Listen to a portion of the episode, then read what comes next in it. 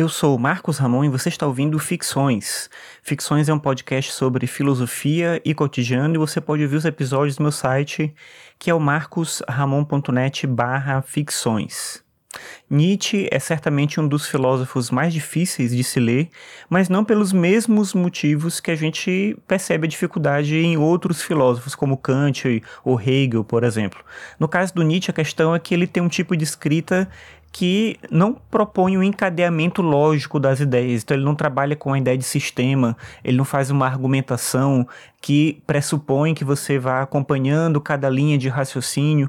Na verdade, ele utiliza um tipo de escrita livre que é muito mais poética, eu acho muito mais bonita, mas ao mesmo tempo cria alguns problemas de interpretação se você quiser aprender a ideia do que está ali no texto ou de que forma que ele fala sobre determinados assuntos. Nem sempre ele está se propondo a esgotar determinado assunto. Na verdade, ele tem muito disso, né? Enquanto Kant perguntava o que podemos conhecer, Nietzsche perguntava o que é bom que conheçamos. Então, para ele é muito mais uma questão de como proceder, de como se relacionar com conhecimento e menos de apreender tudo, tentar entender tudo. E nisso ele utiliza como uma forma de escrito o aforismo. Provavelmente isso chega para ele como uma reação também à ideia de escrita acadêmica.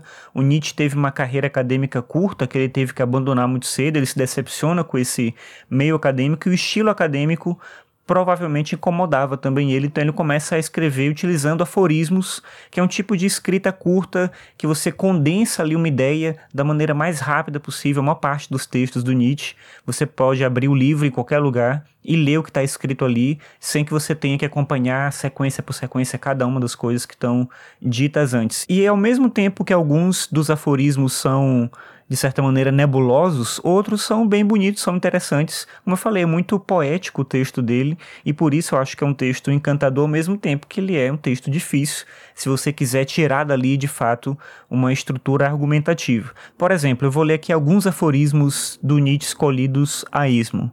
Num deles ele diz o seguinte, abre aspas: Aquele que se analisa mais profundamente sabe que quaisquer que seus atos e julgamentos possam ser, estará sempre errado. Fecha aspas. Mais um aqui, abre aspas. Assim como as nuvens nos dizem a direção do vento bem acima de nossas cabeças, também os espíritos mais leves e mais livres são, em suas tendências, vaticinadores do tempo que está chegando. Fecha aspas.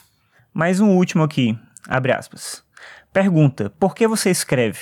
Resposta: Não encontrei outro meio de livrar-me de meus pensamentos. Fecha aspas. Como eu disse, Nietzsche escreveu de um jeito bonito, mas ao mesmo tempo é um jeito desafiador, porque exige do leitor que ele una as pontas ali do texto para fazer esse texto significar algo que não necessariamente é aquilo que o autor pensou. Então, é um texto muito mais artístico do que argumentativo. E só por isso eu acho que Nietzsche já vale a pena ser lido. Ele não é um filósofo como os outros, ele não escrevia como os outros.